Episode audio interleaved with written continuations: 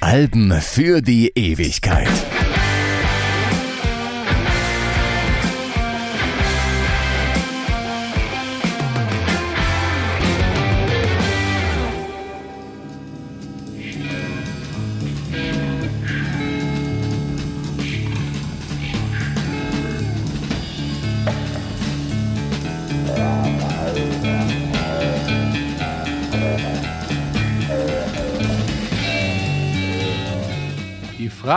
Was wäre gewesen, wenn, ist ja eigentlich eine ziemlich sinnfreie Angelegenheit, denn man kann es ja eh nicht mehr ändern oder rückgängig machen. Aber wenn man sich stark für Musik interessiert, kommt man doch manchmal ins Grübeln.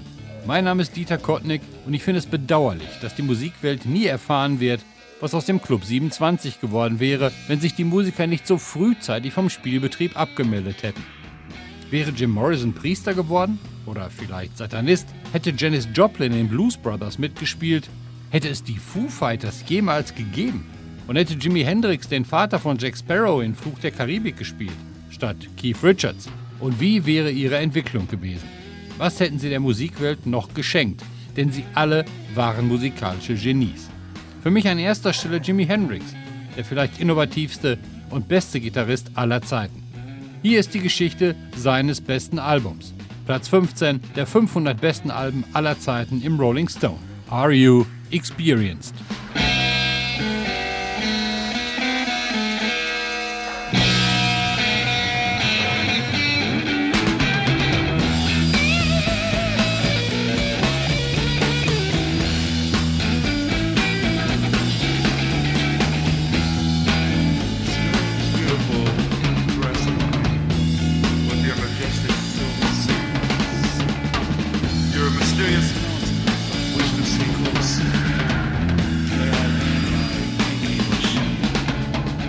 Als er 1966 seine eigene Band The Jimi Hendrix Experience gründete, war er bereits kein unbeschriebenes Blatt mehr.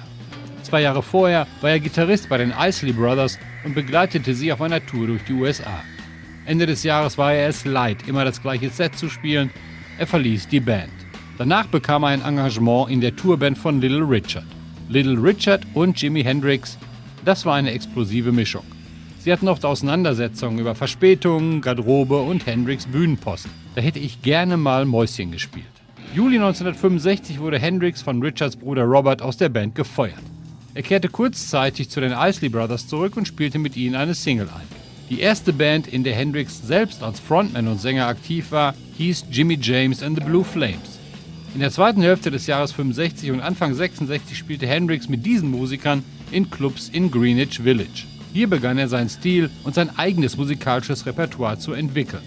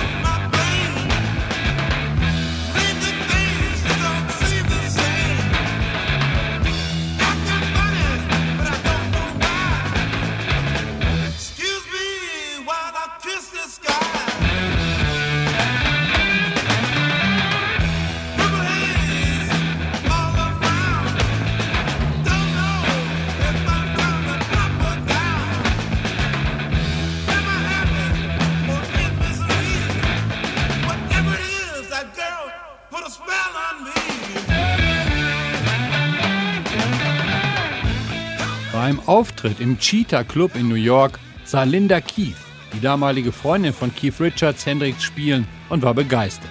Sie machte den Rolling Stone Manager Andrew Long Oldham und den Produzenten Seymour Stein auf Hendrix aufmerksam. Der im letzten Jahr verstorbene Stein hatte kurz vorher das Label Sear Records gegründet. Doch beide sahen in Hendrix kein musikalisches und vor allem kein kommerzielles Potenzial und winkten ab. Doch Linda Keith, die sich inzwischen mit Hendrix angefreundet hatte, ließ nicht locker. Chas Chandler hatte gerade bei Eric Burden und den Animals den Bass für immer in die Ecke gestellt und war auf der Suche nach frischen Künstlern, die er produzieren konnte. Er war von Hendrix begeistert und ahnte, wo das Problem lag. Die USA waren einfach nicht bereit für Jimmys Musik. Im London des Jahres 1966 sah das ganz anders aus. Da ging einiges.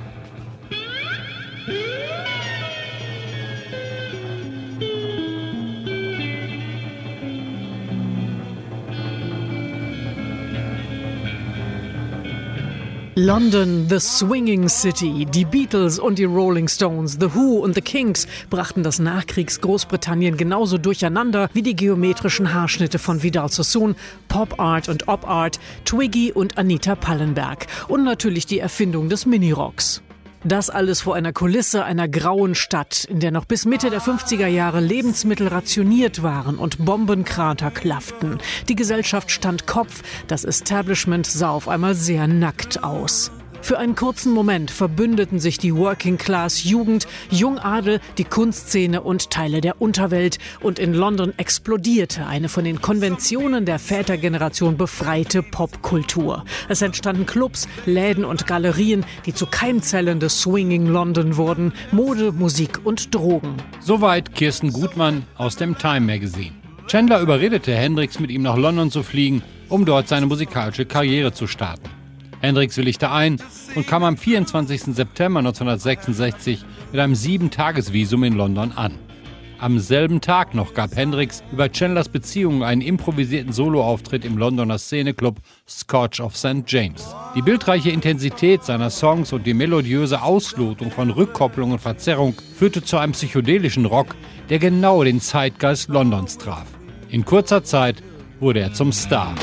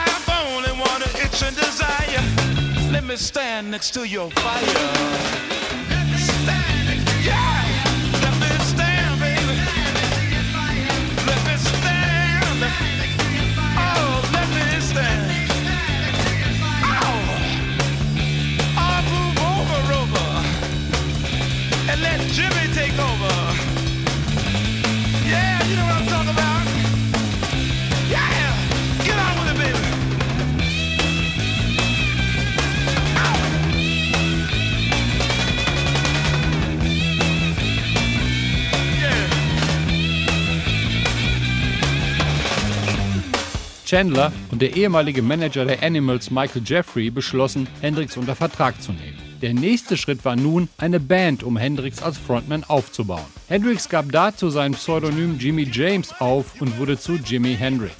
Der Schlagzeuger Mitch Mitchell, vorher bei Georgie Fames Blue Flames, und der Bassist Noel Redding wurden von Chandler ausgewählt. Es gelang in der einen Woche, in der Hendrix Aufenthaltsgenehmigung hatte, die Formation Jimi Hendrix Experience zu gründen. Hendrix war neben dem Part als Leadgitarrist auch als Sänger der Band vorgesehen, worüber er zunächst gar nicht begeistert war. Er zweifelte an den Qualitäten seiner Stimme. Aber es gelang Chandler, ihn dazu zu überreden und seine Scheu abzulegen. Die ersten Songs Hey Joe und Stone Free wurden im Oktober, November 66 aufgenommen. Die Single mit den Stücken wurde noch im Dezember 66 veröffentlicht und platzierte sich im Februar 67 in England auf Platz 4 der Hitparade. Unterstützt wurde die Promotion durch Live-Auftritte in Deutschland, Frankreich und Skandinavien und TV-Shows wie Top of the Pops und den Beat Club von Radio Bremen, wo Jimi Hendrix im März 67 zu sehen war. Am 3. April 1967 waren die Aufnahmen zum ersten Album abgeschlossen. Es hatte elf Songs, nur Hey Joe auf der US-Version war nicht von Hendrix selbst. Hey Joe,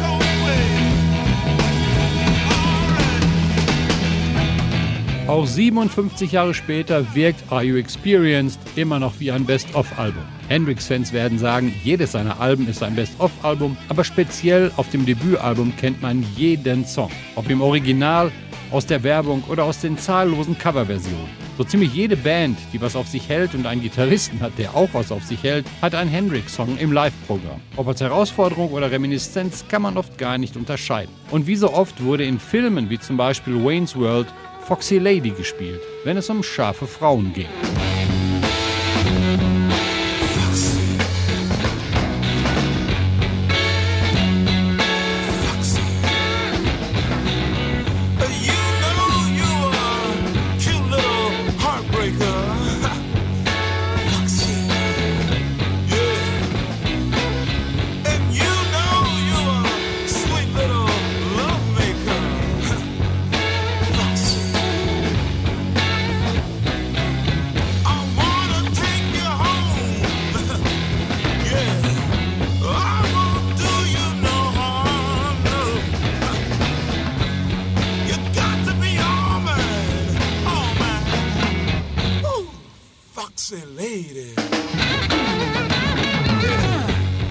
Foxy Lady gab es übrigens wirklich. Okay, ich weiß, wenn ich bei Google Foxy Lady eingebe, kommt Theresa Orlowski, aber die meine ich nicht. Die einzige Frau, die Hendrix liebte, war Lithophane Pridgeon.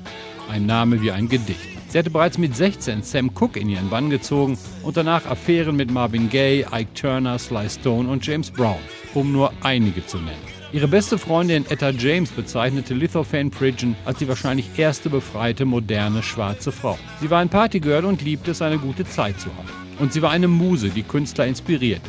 Nur halten konnte sie niemand, auch Hendrix nicht. Ihr Geist schwebte einfach frei umher, so wie die Gitarren in dem von ihr inspirierten Song. Foxy lady.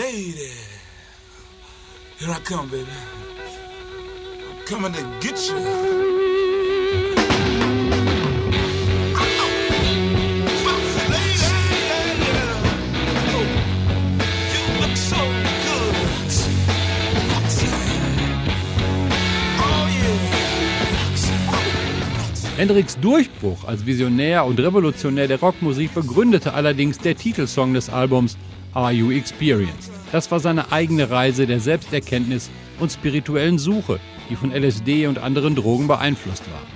Alleine die Idee rückwärts eingespielter Passagen gab dem Song etwas Mystisches. Dazu eine Gitarre mit Feedback, Wah-Wah-Effekten und Verzerrung. Der Text ist voller Anspielungen auf psychedelische Erfahrungen. Im Refrain fragt Hendrix, Have you ever been experienced? Hier geht es nicht nur um Drogen, sondern auch um die Suche nach Selbsterkenntnis und Bewusstseinserweiterung. Hendrix wollte, dass die Hörer die Welt mit anderen Augen sehen. Sowas ging 67 in den USA noch nicht. Woodstock war noch zwei Jahre entfernt.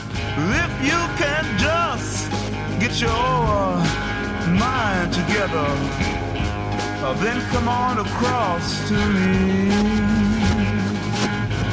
We'll hold hands and then we'll watch the sunrise from the bottom of the sea. But first, are you experienced? Or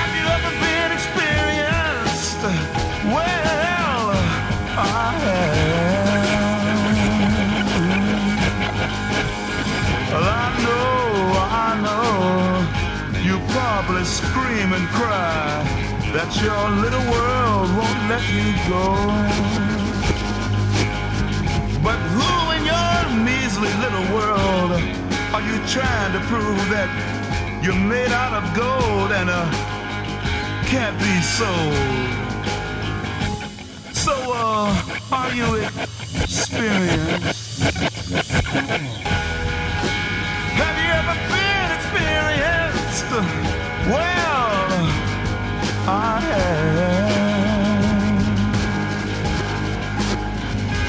Uh, let me prove it to you.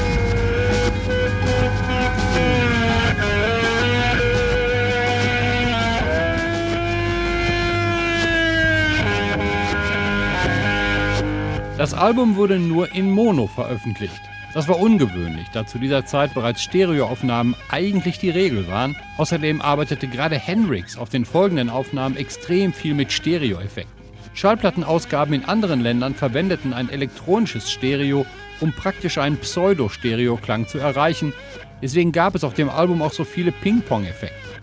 Spätere Ausgaben des Albums bekamen eine echte Stereo-Abmischung.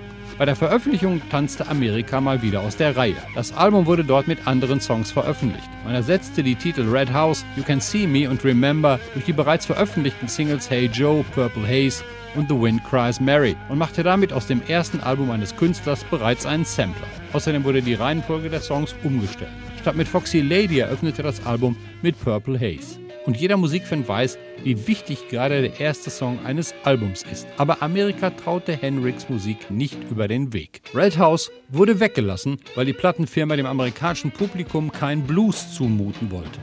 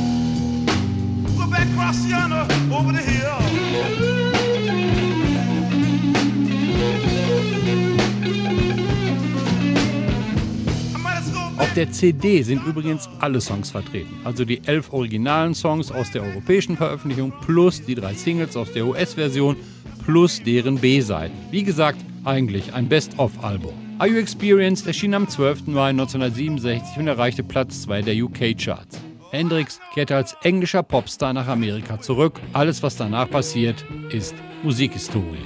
Das war Dieter Kottnick mit der Jimi Hendrix Experience und Are You Experienced? Bis zum nächsten Mal. Seid so nett und lasst ein Abo da, denn auch wir unterliegen den Gesetzen des Marktes.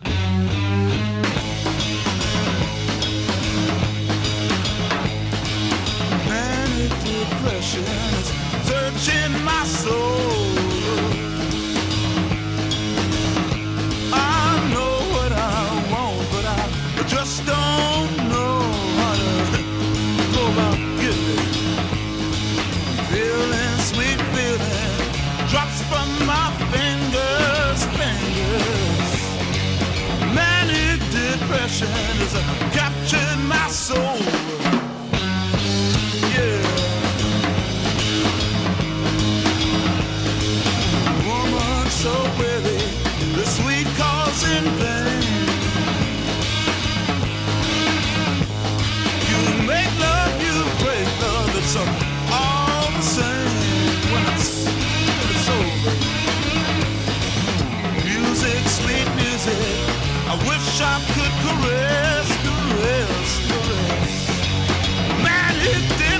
sinners